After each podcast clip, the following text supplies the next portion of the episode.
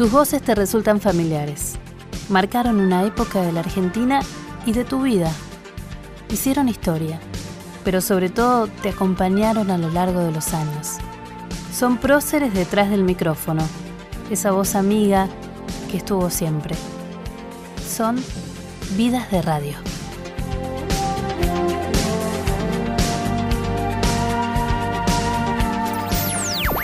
Tenés una vida de... ¿Qué es lo que hay ahí? Ese es Bautista, la nueva última adquisición. bebé. El bebé que el 22 cumple un anito. Míralo vos, si quiso participar. Ese, vos no sabés lo que fue la ternura de escuchar ese sonido. Qué divino. Ajo. Pero es una ciudad muy colombófila. Bueno, estaba pensando en el gaucho Macetti. el gaucho Macetti, que bueno, tiene- cría, cría palomas hace mucho tiempo. Sí. Bueno, justamente hizo también una referencia a cuál podría ser el miedo que le tengas a las palomas, también lo que pueden llegar a dejar como regalo una paloma. Sí, que, que- Exactamente. que me haga caquetí. Sí. Jorge, bueno, 3 de la tarde, eh, noticias llegan. Vamos a escucharlas atentamente. Llegó Yo siempre recuerdo la nota que hicimos con la Virgen de San Nicolás, ¿no? Es que, que fue una nota muy especial. Podemos contar todo lo que te pasó, ¿no? Cuando fuiste con una amiga de facultad en esa época.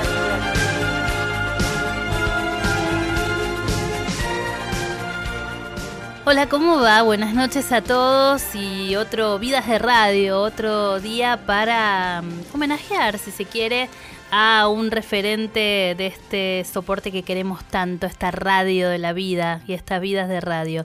Estamos hoy con Estela Maris Custarot, ¿sabes quién es? Hola, ¿cómo estás, Tete? ¿Cómo te va? Bien, bien. ¿Cómo, cómo cuesta? ¿Alguien te dice Estela Maris? No, no, o sea, cuando hago un trámite nada más, pero después no, no. Lo que pasa es que cuando yo empecé a hablar dije Tete, porque se ve que no me salía o pediría el chupete, no sé qué. Entonces, nunca nadie, eh, desde chica todo el mundo me dice Tete, entonces para mí es un nombre que me gusta porque, bueno, me lo puso mi madre, que es italiana y que quería un nombre italiano, pero mm, eh, Tete para mí es como... Tu como- nombre. Es mi nombre, sí, sí, sí, sí, totalmente. Muy bien, sabemos que sos de Río Negro, de Sí. General Roca, que es tan lindo. Divino, el valle. ¿Volvés? al Alto Valle. Vuelvo todo el tiempo. Voy a estar en Viedma y voy a estar en el Valle Medio porque hago toda una cantidad de trabajos de responsabilidad social con la empresa de electricidad. Entonces, la forma de, conectarse de la empresa es con a través de eh, ponemos luces en geriátricos, a comedores también, arreglamos las instalaciones eléctricas.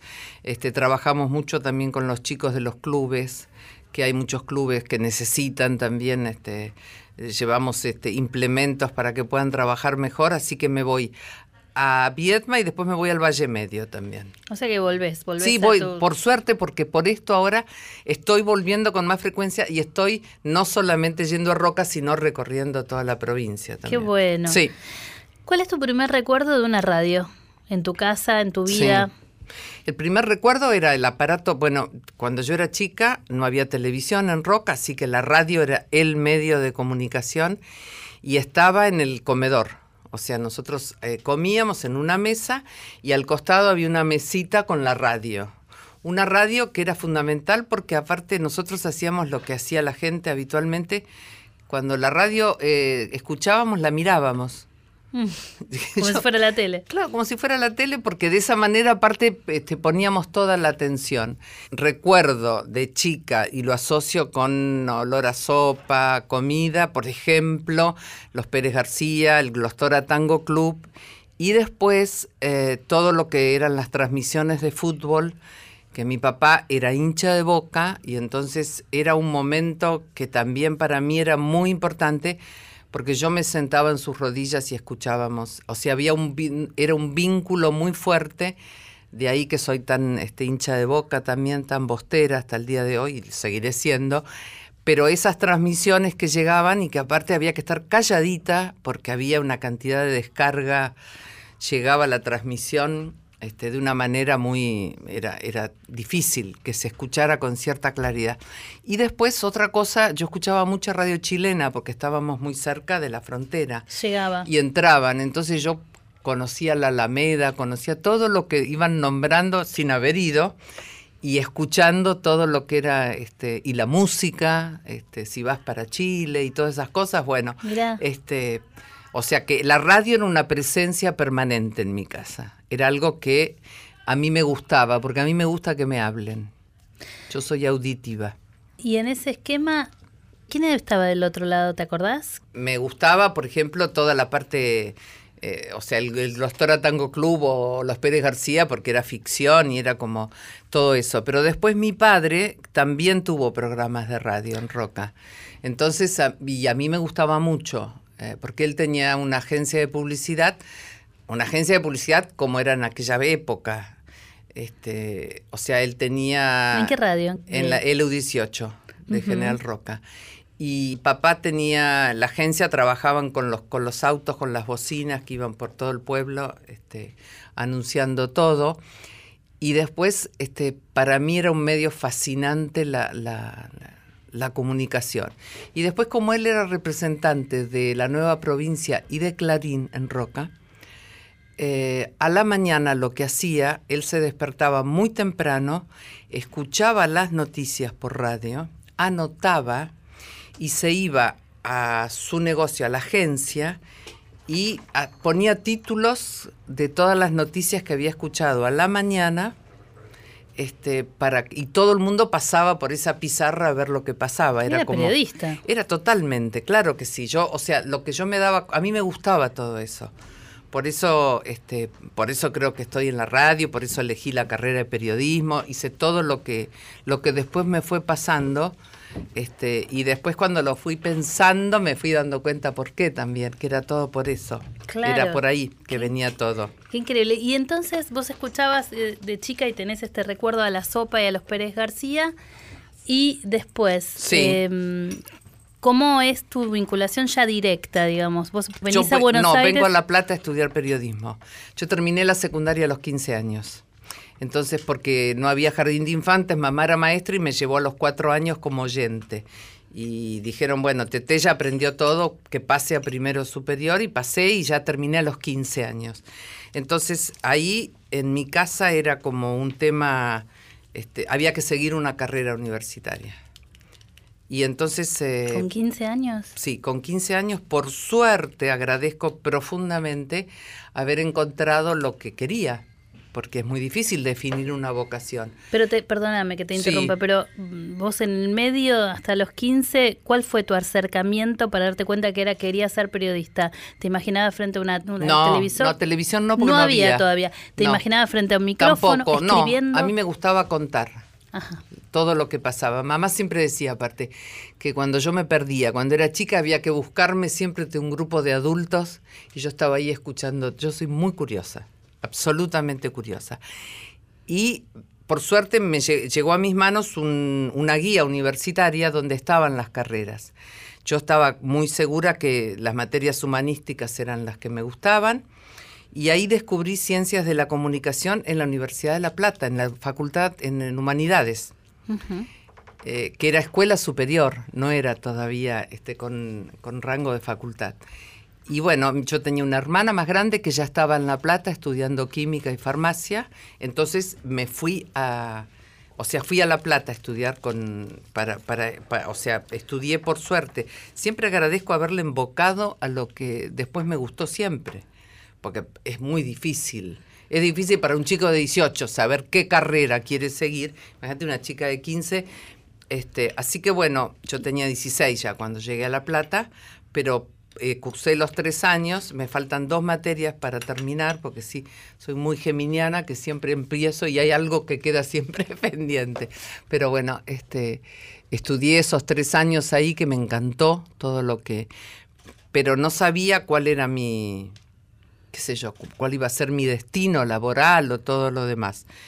Y después empecé a trabajar como modelo y entonces eh, decidí que, bueno, que iba a trabajar unos años como modelo y que después iba a volver a lo que, a lo que me gustaba. Claro. Y entonces, la primera vez que Sí. te parás frente a un micrófono. Sí, ¿Cuándo en, fue? en la radio. En la radio. Bueno, me paré, nunca te voy a decir exactos los años, ¿eh? Te voy a decir hace 20 Más o años, más o menos. porque siempre considero que no es tan importante todo lo No, es la el momento Es el queremos. momento. Yo acababa de terminar siglo XX Cambalache en, el, En la tele. En la tele.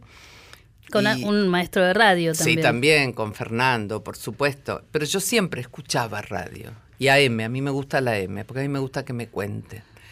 Y, y entonces eh, me vino a buscar Porta de Radio Mitre y me dijo, Tete, yo creo que vos tenés una enorme posibilidad de, de, de, este, de, de poder hacer un programa de radio. O sea, ¿no? Porta, que todavía está en Radio Sí, Mitre. se fue y volvió, genial, me encanta, sí, sí. Sí, sí, hoy es, Sí. es uno de los capitostes de, Mm. de, de, Sí, mm, de la radio. De la radio, te dijo si querías hacer después de haberte visto, ¿no? Sí, Y- con Hugo Ferrer vino, me acuerdo.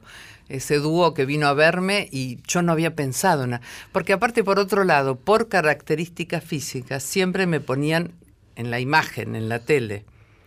¿Y te daba curiosidad la radio? No, me encantó, me encantó, me encantó. A ver, tenemos el, el recuerdo de ese primer día, el primer día que hiciste radio en Mitre. A ver.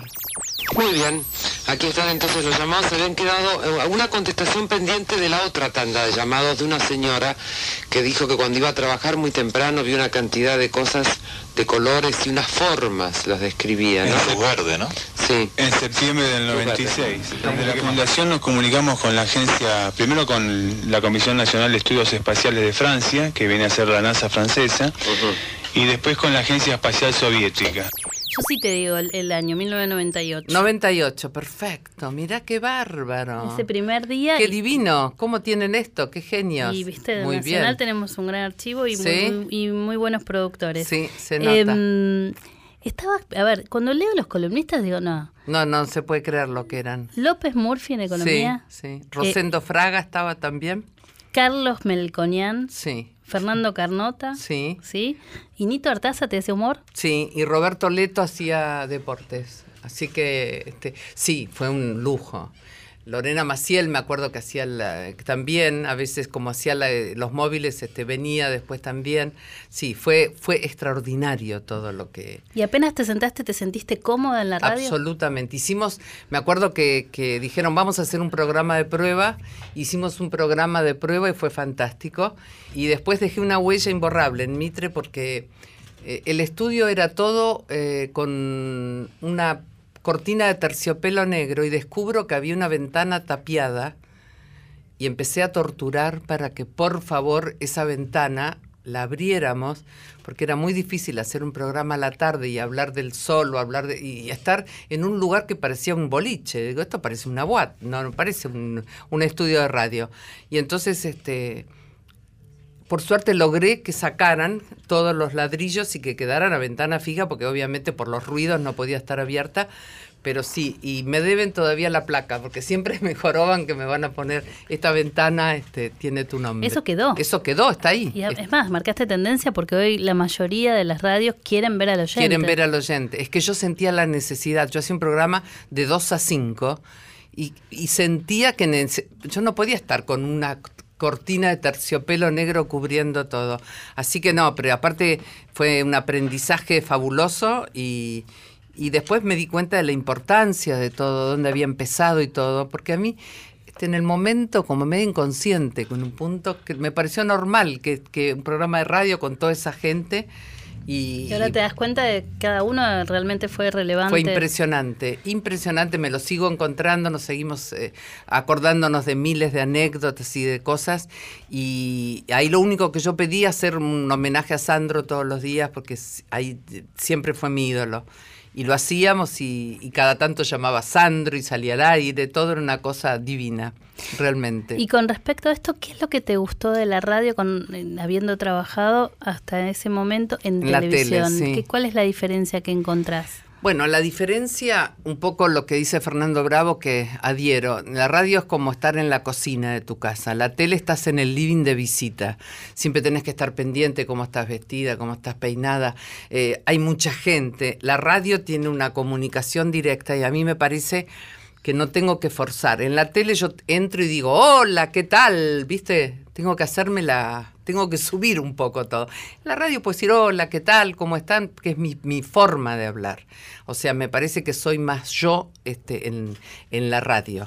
La tele siempre es como más adrenalínica, estás como Este, y Pendiente, aparte, muy pendiente de muchas cosas, sí. De la imagen. de Igual es fabuloso como medio, también lo amo, ¿eh? me siento muy bien, pero reconozco que la comodidad que tengo en la radio este, no, no tiene precio. Y esa voz, ¿no? Porque las voces para el otro lado, para el que está escuchando el Que otro tampoco era consciente que tenía, para, porque yo, mamá tiene esta misma voz, o sea que para mí es un sonido que lo tengo de toda la vida.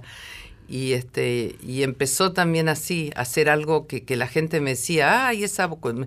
por ahí no me iba por la calle y yo hablaba y me decían tete, o me lo dicen hasta, hasta el día de hoy, hoy. por supuesto. Sí, también. Eso, eso pasó también. Cómo la voz es familiar y cómo por ahí para el oyente es, No. se, se convierte en la compañía, ¿no? No Es- sabes dónde está No. ese oyente y sobre todo nacional. Sí, la- Eh, claro, Nacional cuando me tocó trabajar acá, la conexión con todo el país era una cosa fenomenal. Eso es lo que tiene Muy fuerte. lo que tiene esta radio. Vos después entonces pasaste a Nacional en el 2000, 2001 que bueno, no saben lo que costó que te, te llegara a este estudio porque estaba ahí charloteando con, Con pro- todo el mundo que me iba encontrando, sí, qué divino. Y, y lo lindo que es que eh, te digan, como te dijo Nico Sí, Álvarez, ¿no? sí. La mejor de todas, el clima que se generaba. Qué divino. Y eso eh, se transmite, ¿no? El, el tema de cuando uno está cómodo al aire, Sí. cuando se genera un clima lindo de trabajo. Bueno, sí, porque aparte eh, la radio tiene un proceso de, de- de fidelidad que no tiene la tele.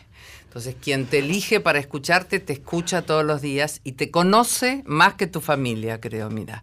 Porque se da cuenta por el tono de voz, por tu ironía, por tu forma de, de encarar todo, a lo mejor este, todo lo que, lo que te va pasando. Y, y- y es impresionante, sí. El, el vínculo con la gente es, es tan fenomenal que es muy, muy increíble. En Nacional vos también tenías como columnista a Rosendo. También, A Rosendo Vos ya y- los elegiste a ellos, claramente, a Carlos Melconian. Y a Carlos sí, lo que pasa es que cuando eh, me acuerdo que cuando me llamaron para, para, para hacer el programa me preguntaron y yo había trabajado ya con ellos y estaba recontenta y cómoda porque aparte eran con un lenguaje muy, muy, muy llano, muy al alcance de todos nosotros, que era lo que yo quería para explicar. El país es difícil de explicar siempre, así que sí, si había un buen lenguaje era mucho mejor. Bueno, Estaba Inés Rabinovich también, También. por favor, inolvidable. Nico, Nico, que lo acabamos de Nico, Nico mencionar. también, que quiere que vuelvas para trabajar con él. Sí. Ya que, que lo que le decía, vio pasar un montón Sí. eh, de gente, pero, pero bueno, te recuerda con mucho cariño. Y eso, yo creo que eso es lo que queda, ¿no? Lo más lindo. Es lo que, mira, yo cuando voy a la fiesta del Martín Fierro, que por otro lado me encantó haber sido la primera que conduje cuando se hicieron los primeros Martín Fierros de radio, porque le pude hacer un homenaje a la radio, ¿no? Que para mí es el medio más noble, este, porque la reina, como siempre digo, de la radio es la palabra, el pensamiento. Este, y ahí me voy encontrando con gente, digo, parezco China Zorrilla, con todo el mundo tengo una anécdota, ¿viste? Porque como era China, que siempre Claro. este, era tan, tan divina. Este, y me encuentro con tanta cantidad de gente con la que he trabajado en tantos medios y, y es agradable, es lindo, claro. Porque aparte pasás muchas horas.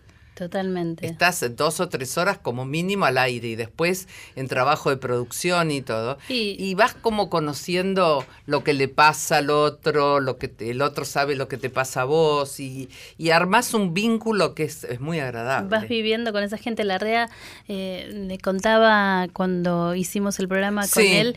Eh, justamente que con Beba, Rina, Bueno. almorzaban y eran Y sí. almuerzos donde cada uno pasó por sus tragedias personales, por sus alegrías personales, pero Siempre hay alguno que hay que apuntalar porque hay una separación o una pérdida o algo. Viste, Es- se arma un grupo que realmente es, es fantástico. Es sí. como, Son como familias. Mira, le pedimos un, un recuerdo a Rosendo Fraga. Siempre Ah. se lo pedimos por WhatsApp. Sí. Pero decile, no usa WhatsApp. No. Decile que por favor se modernice. Cuando me lo no, por- no, yo no creo que es por no modernizarse. ¿Por qué? Y porque él es diferente. Mm, Es un ser diferente. es cierto, coincido. Rosendo Fraga, analista político. Trabajar con TT es un, un gran gusto y una experiencia profesional importante. Ella tiene una gran capacidad para la labor periodística, sabiendo reunir lo que es el comentario de vida cotidiana con visiones más profundas sobre los fenómenos humanos. Trabajar con ella es aprender, es intercambiar, es enriquecerse y ante todo la posibilidad de haber generado una gran amistad. Sí, divino, Rosendo. Genial. Aparte, muy profesional y sigue vigente. No, sí, sí, sí, sí. Aparte, con una claridad para el análisis, porque a veces uno se, se encuentra con, con gente que hace un análisis inmediato y de muy, muy, muy del momento. Pero lo interesante es tener a alguien que tenga una proyección, ¿no? Que, que sepa hacia dónde, hacia dónde va todo lo que, lo que dice. Así lo que dice Rosendo, con profundidad, Sí. con eh, amabilidad, con, Ujú. con amenidad, Sí. pero con profundidad también. También, ¿no? sí, sí. ¿Cómo, ¿Cómo te ves vos? Yo lo que veo siempre, lo que siento, es primero una enorme responsabilidad cuando está frente a un micrófono. Siento que es enorme la responsabilidad y soy consciente de eso.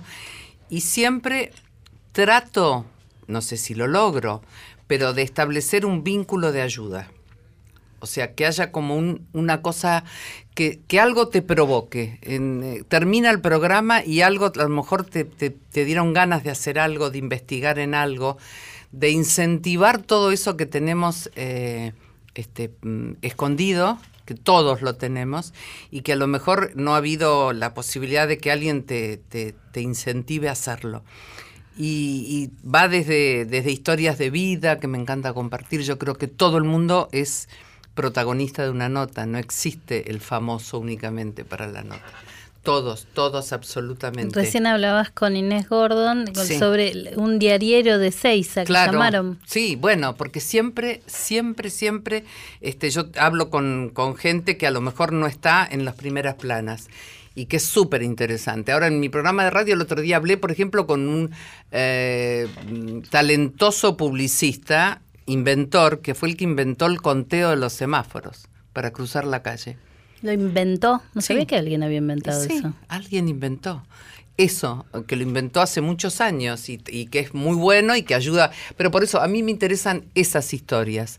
Yo siempre digo que las verdaderas historias de la vida y todo lo que pasa en la vida. Cuando estaba acá en Nacional, ¿sabés qué hicimos?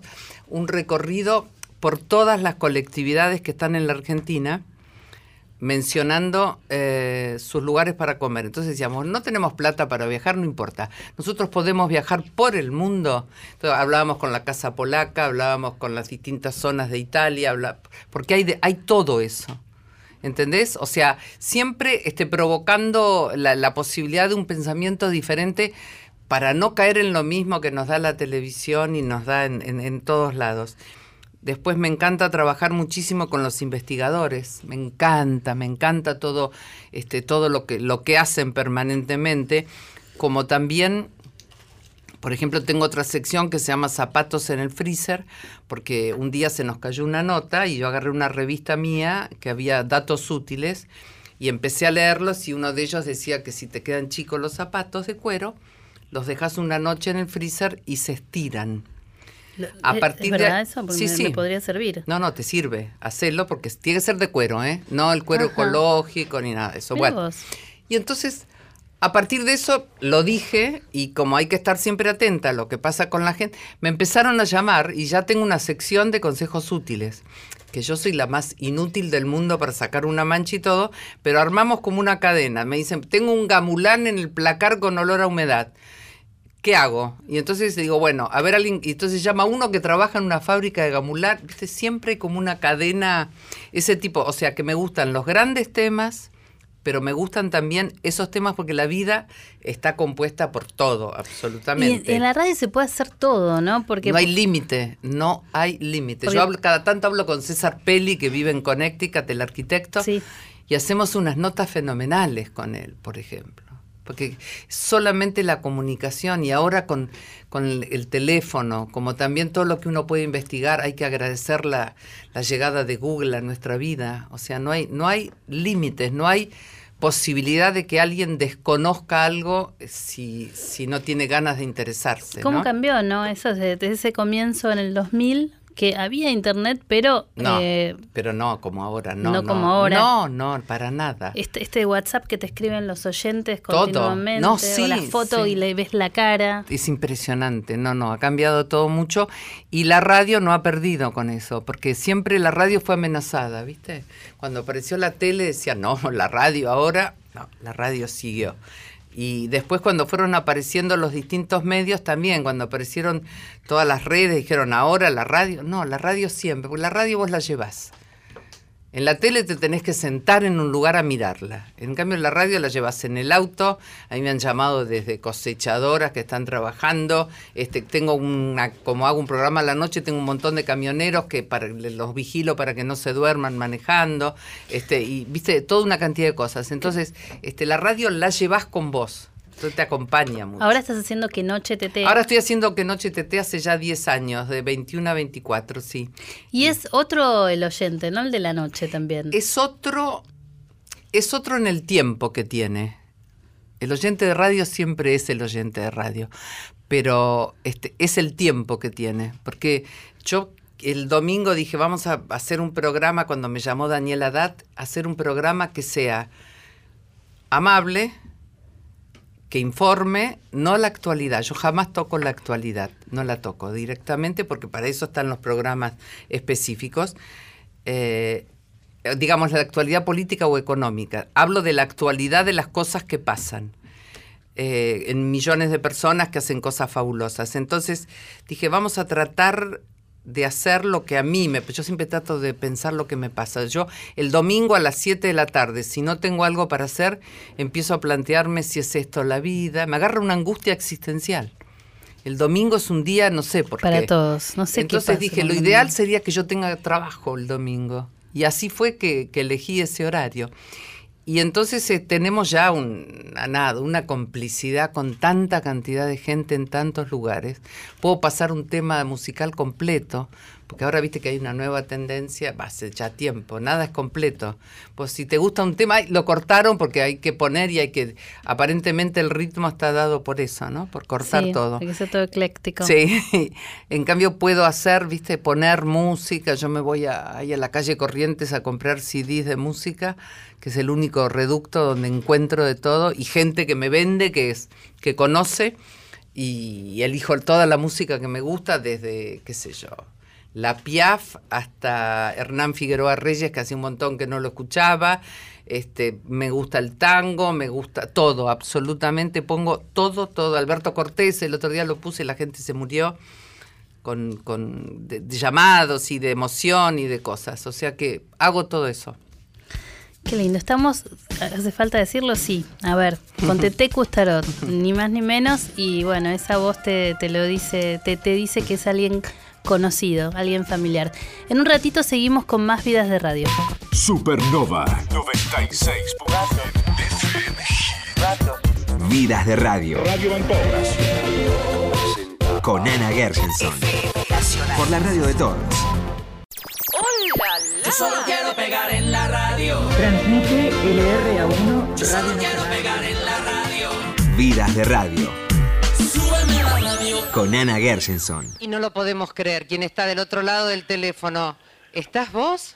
¿Cómo le va? Estaba escuchando a ese tipo que yo llego a tocar la guitarra a la mitad de lo que toca ese, no saludo más a nadie. Pero Roberto Sánchez, Sandro, me muero, ¿cómo te ¿Qué va? haces, Tete? ¿Cómo Pero estás? Qué alegría, ay, cómo te vi de bien con Susana, che, qué bien que estuviste. Salió bien, ¿no? Salió bien, no es poco, salió Vos sabés bárbaro. que yo todavía no lo vi el programa. Ah, no, No, salió... yo, yo recién mañana, como dije, yo recién mañana, que ya me aflojé, ¿viste? Sí. Lo veo. ¿Cómo estás, Tete? Pero muy bien, muy contenta, muy feliz y aparte, bueno, no lo podemos creer porque mira, estamos, bueno, es, ha sido nuestro, el año pasado todos los días Sandro, este año todos los días Sandro y ahora estamos... Sandro es muy importante, ¿no? En Pero vida. fundamental en mi vida.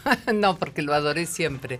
Eh, en la época en que yo empecé a, a- a- a sa- a bailar, en los asaltos y en todo, eh, en Río Negro llegaba toda la música nacional. Llegaba toda la, la música Club del Clan y todo eso. Y yo escuché, lo escuché a Sandro y dije, qué bárbaro. Me encantó el tono de voz y no sé qué. Bueno, ¿te gusta o no te gusta? Y este, después cuando vine a Buenos Aires eh, lo conocí y empecé, yo tuve asistencia perfecta a todos sus recitales y, aparte eh, todos los clubes de las nenas me daban el primer carnet, todo, este, porque fue una, una, un- un- una admiración profunda, pero también por la coherencia, por lo que él significaba y cómo, cómo, cómo hizo toda su carrera y los temas que me encantaron cuando eligió un poco el tema de Aznavour para, para este, o de Gilbert Becot, que era fabuloso, más todos los temas que él escribió. Y yo siempre iba a los recitales porque a mí me gusta, yo voy a Boca, tengo platea, por ejemplo, a mí me gustan los espectáculos populares, me gusta muchísimo todo eso, porque me da una energía grande. Y yo antes de llegar a una cuadra antes ya era toda una fiesta, ¿viste? La calle Corrientes o donde fuera, o el Mar del Plata. Y, y- y siempre lo, lo, lo, lo- y, y como en un momento era grasa ser fanática de Sandro, con esas este, estupideces que tenemos a veces los argentinos de calificar, ¿no? Entonces, eh, Mersa decían también en algún momento, palabras estúpidas, tontas para calificar a alguien. Y, este, y yo era una chica que venía de la moda, que era fina y todo. Él siempre tuvo como un agradecimiento muy grande que públicamente este, yo declarara que para mí era el artista más increíble que había visto. Y, y cada vez que yo empezaba, él era muy radial. Eso te iba a decir. Él Siempre. caía, de repente llamaba a un programa de radio. Llamaba, siempre eh, el operador me decía, hay un tal Roberto Sánchez de Banfield, y yo decía, Sandro. Pero bueno, yo le hacía mi homenaje también, porque tenía el momento Sandro, porque para mí, y, y inclusive cuando la conoció a Olga, me llamó y me dijo, ¿sabes que me enamoré? Yo le digo, ¿dónde te enamoraste si vos no salís de tu casa? Este, y después cada vez que yo empezaba un programa, él me llamaba y me decía, todos mis cumpleaños, 20 de junio, llamaba y me cantaba el feliz cumpleaños. Así que Ay, yo lindo. tuve, tuve un, eh, un amigo con él y con, con alguien que, que me encantaba verlo y un enorme, yo respeto mucho las profesiones, a mí los profesionales me, me provocan un enorme respeto en cualquier tipo de profesión. Si vos haces lo tuyo y lo haces bien y lo haces con dedicación y con alegría, para mí sos muy respetable. Sí. No, y él terminó en categoría de ídolo para todos, pero Por es verdad que la pasó mal. el- la pasó, la ¿no? pasó, por supuesto que sí. Yo inclusive me acuerdo que creí que, que era invencible también. Y por suerte cuando hicieron la miniserie me llamaron y participé como TT, no, no como un personaje, sino que tenía un programa de televisión y Agustín Sullivan, que era el más joven de los tres actores, venía al programa en la década del 70. Así que, este, y bueno, nada, y tengo el mejor, la mejor, con el mejor de los recuerdos, sí, también. ¿Qué le de- decís a un chico que dice quiero empezar en radio? Bueno, primero este, le pregunto si lee. A una chica, ¿no? Sí, sí. Primero le pregunto si lee, si tiene este contenido, porque en la radio, este, eh, a mí me parece, por ahí estoy equivocada y hay que hacerlo de otra manera, este, es imposible eh, hacer un programa hablando de uno. Viste que hay muchos programas que es, bueno, yo pienso esto, anoche fui a tal lado, qué sé yo. Bueno, nadie tiene una vida tan interesante como para poder hablar este tanto. En cambio, si vos tenés una, una formación y todo, es muy notorio, inclusive por tu forma de hablar, vocabulario también, todo. Y después, por supuesto, que, que, que, que estudie, que consiga ir a una radio para ver cómo es todo y que sienta genuinamente que le gusta. O sea, que hay, hay algo que uno siente, uno se siente cómodo. Eh, Viste, te sentís cómoda en un lugar y no podés explicar a lo mejor por qué. Y después que eh, mejore la dicción mucho. Yo siempre les aconsejo que lean eh, un diario en voz alta todos los días, porque así conocen el tema de la puntuación, eh, las pausas, respiran, si no tienen la posibilidad de que alguien les enseñe, que no hay. Entonces es bueno para, porque también la comunicación tiene que ser clara en cuanto a la dicción y a la pronunciación, pero también tiene que ser clara en los conceptos y que terminen las frases, porque conozco mucha gente que no termina las frases. Empieza a hablar y se va como cayendo al final y Mm. este y digo, hay una frase, termina la idea, hacela. Y después trabajar en grupo también, que es muy importante, porque uno trabaja con las susceptibilidades y con los lugares que cada uno... Yo lo que hacía, ahora no, porque ahora estoy sola en la radio con locutora, nada más, estamos, somos dos, pero cuando tenía grupos, lo que hacía llegaba y variaba los lugares. Ah, mira. Y eso ya primero provocaba, decía, bueno, hoy me siento yo allá, vos, y, y cada uno se sienta en un lugar distinto. Y eso era como de una manera metafórica, ponete en el lugar del otro también, ¿no?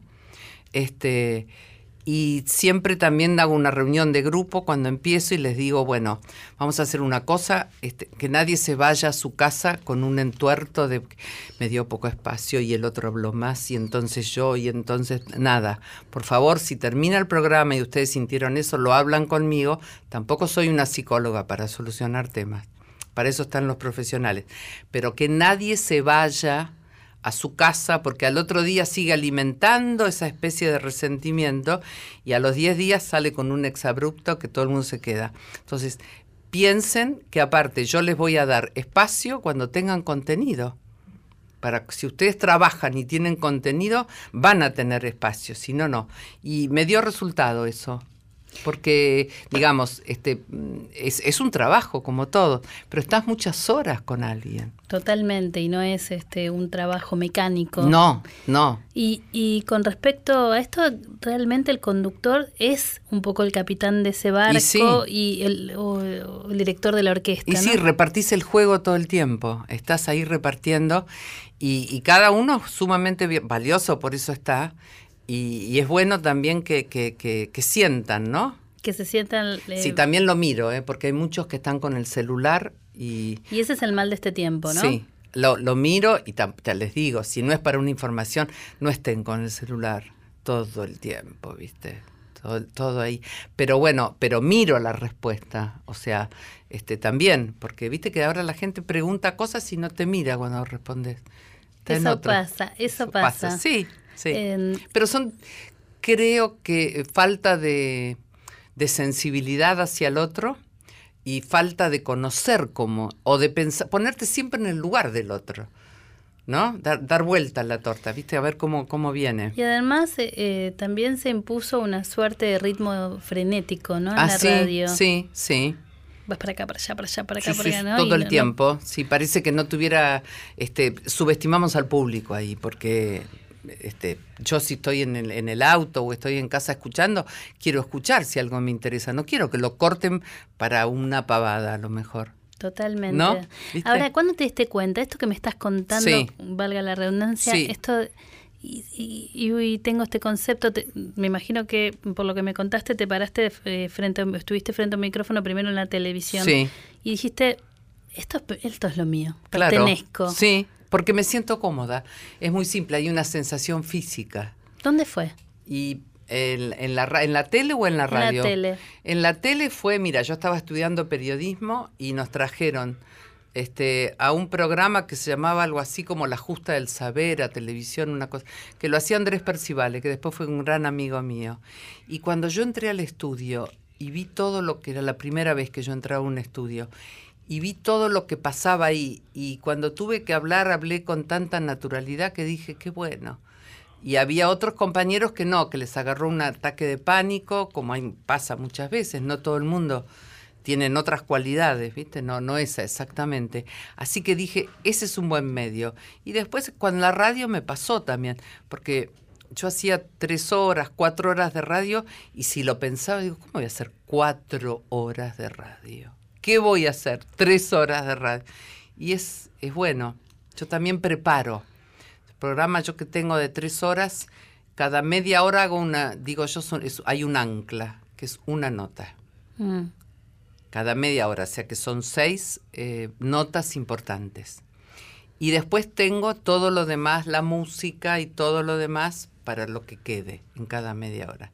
Pero yo quiero tener este, mínimamente las, las, las, las seis notas pensadas, ya este, previamente chequeadas y Sos todo. también tu propia productora, aunque te apoyes en la producción. Sí, no, tengo productores fantásticos, pero es la forma en que trabajo tranquila, porque me parece que cuando tenés que rellenar, este, nada, pierde todo interés, todo, ¿no? Porque rellenás, qué sé yo.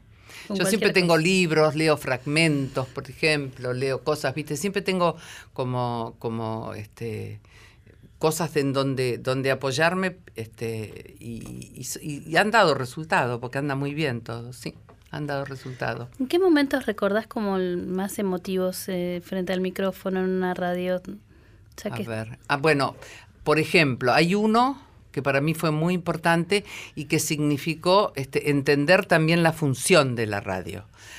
Eh, yo le hice una nota a Florencia, que es una mujer que tiene un hijo con una enfermedad rara, quiere decir que son enfermedades con muy pocos pacientes.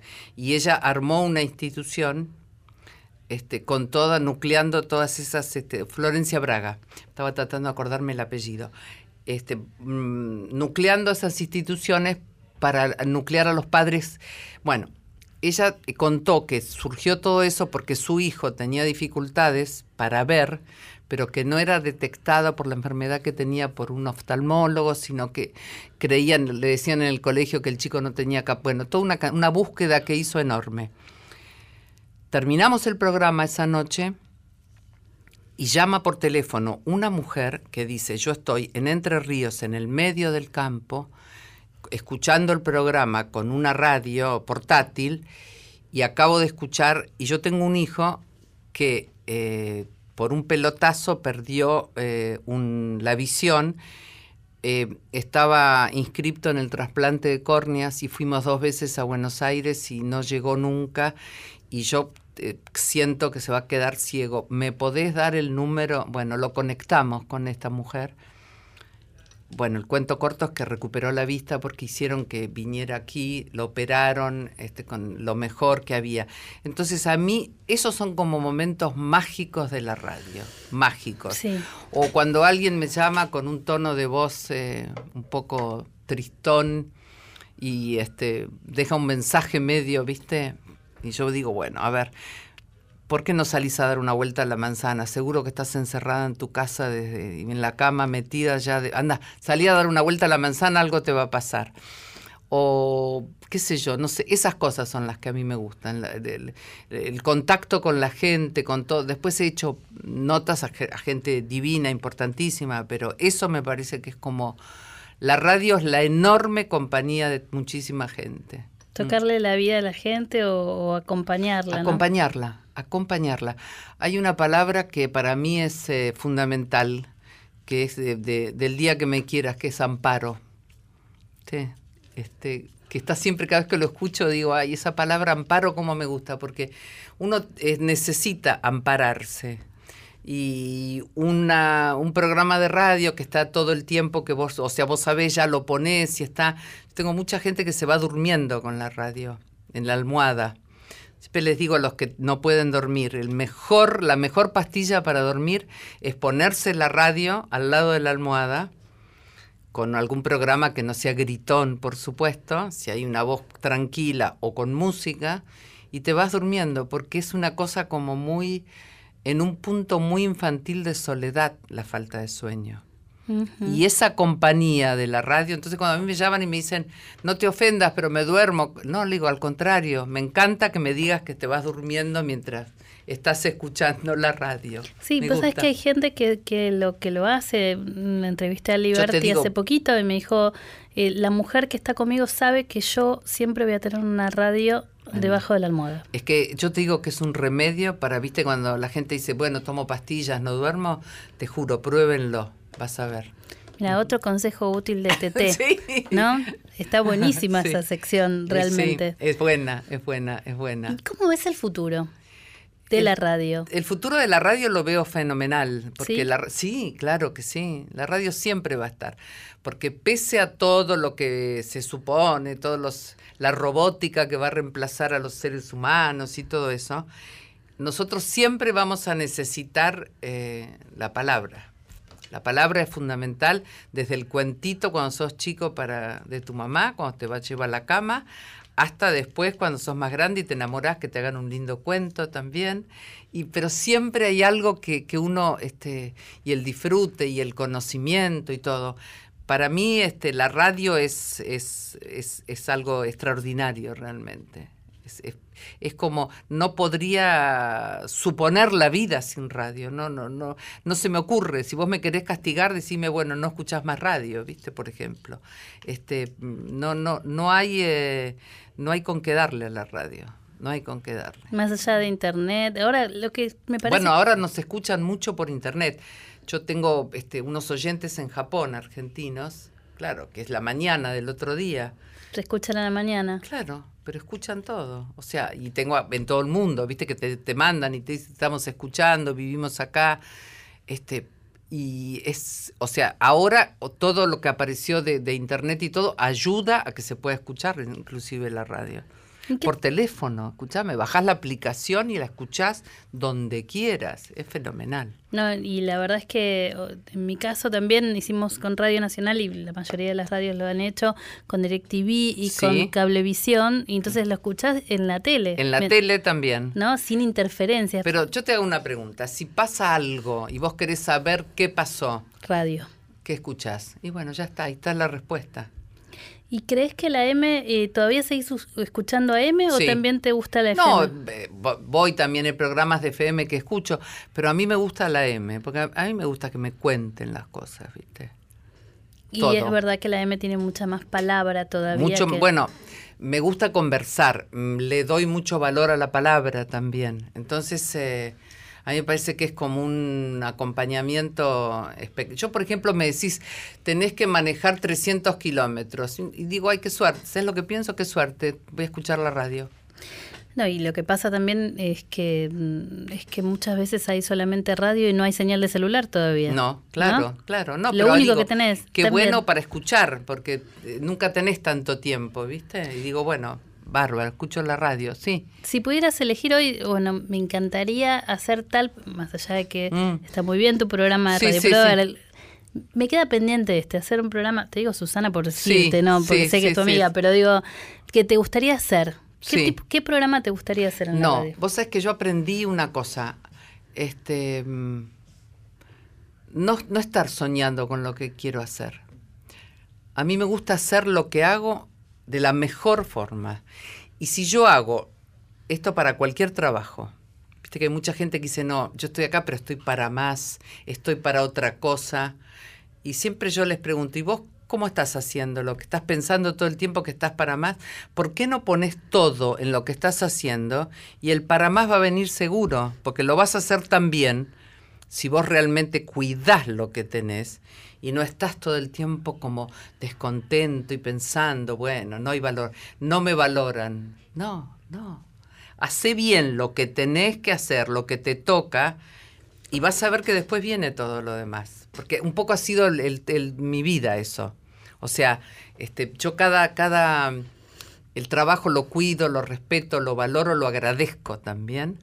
Y no soy una santa, ¿no? Tampoco pues estoy hablando, parece que fuera perfecta, no.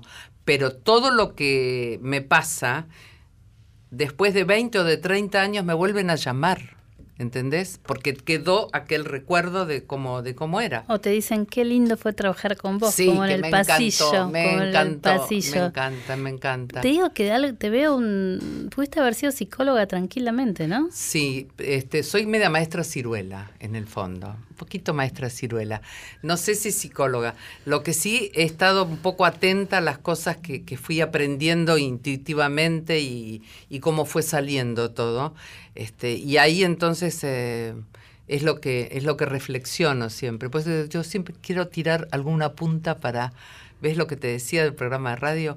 Que a mí siempre me gusta estar como pendiente que le puedo dar una mano a alguien o, o ayudar en algo o lo que yo transité, que me costó a lo mejor muchos años aprenderlo, este, darlo. Así que pasa por ahí. Sí, psicóloga, tengo mi nieta que está estudiando psicología, empezó ahora en la UBA.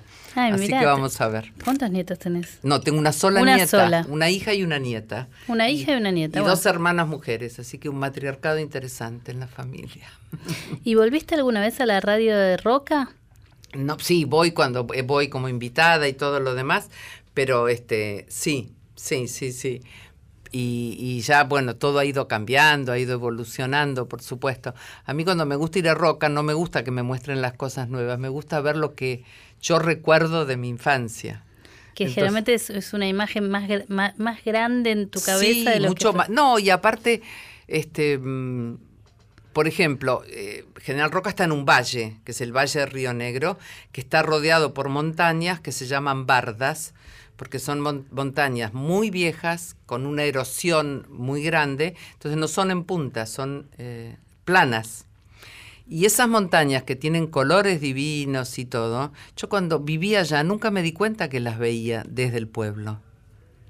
Eh, un poco a la distancia. Y cuando volví, un día dije, pero mira este paisaje. Qué lindo, qué maravilloso. Qué lindo, porque es lo que pasa siempre, como lo ves todo el tiempo, no te das tanto cuenta. Así que este mm, me gusta, sí, a mí me gusta mucho volver ahí. Me agradezco haber nacido ahí. Yo fui reina de la manzana y entonces ahora voy siempre a la fiesta de la manzana. Y no tengo parientes, no tengo a nadie ya, pero bueno, me siento como parienta de todo el mundo, sí. ¿La reina de la manzana es para siempre? Sí, para siempre. Ahora me pusieron una placa en la, en la calle Corrientes, los amigos de la calle Corrientes. La reina de la manzana. Y entonces me dijeron, ¿qué ponemos en la placa? Y digo, pone reina de la manzana y este conductora de radio y televisión pusieron. Qué camino, ¿no? Desde la reina de la manzana a... Qué camino, qué camino. Porque yo lo que lo que siento, Tete, es que sos parte de la gente, sí, ¿no? Sí. Por tu voz, por tu, mm. obviamente por tu imagen también. Sí, sí, sí, Pero realmente, no sé, me imagino que así como yo te crucé 20 minutos y la gente te dice, ay, qué lindo, te debe pasar en todo la calle. Todo el tiempo, todo el tiempo y es muy... Eh, es muy agradable porque aparte son cosas tan, tan lindas todas, ¿no?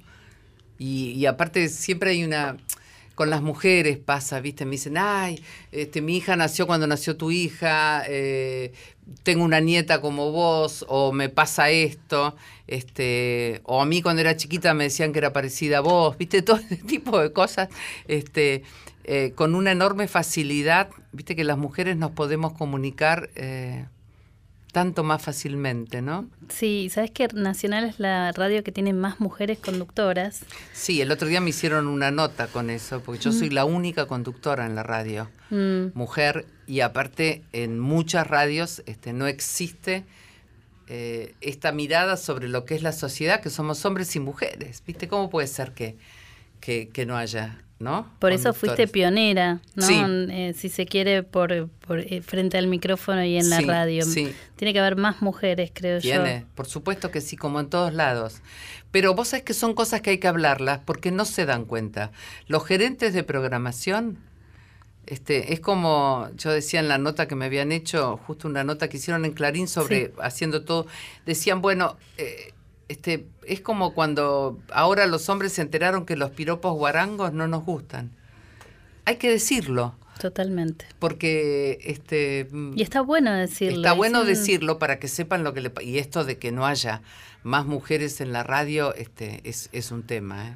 Tiene que haber, vas a ver, yo soy optimista con no, yo también. esto. Y eso, es, eso es este, irrefrenable. Totalmente. va, va. Y aparte cuando vas a las escuelas de periodismo y todo, hay muchas eh, mujeres. Y aparte son, eh, la radio está hecha, la producción y todo lo demás está hecho por mujeres. Así que Ahí está.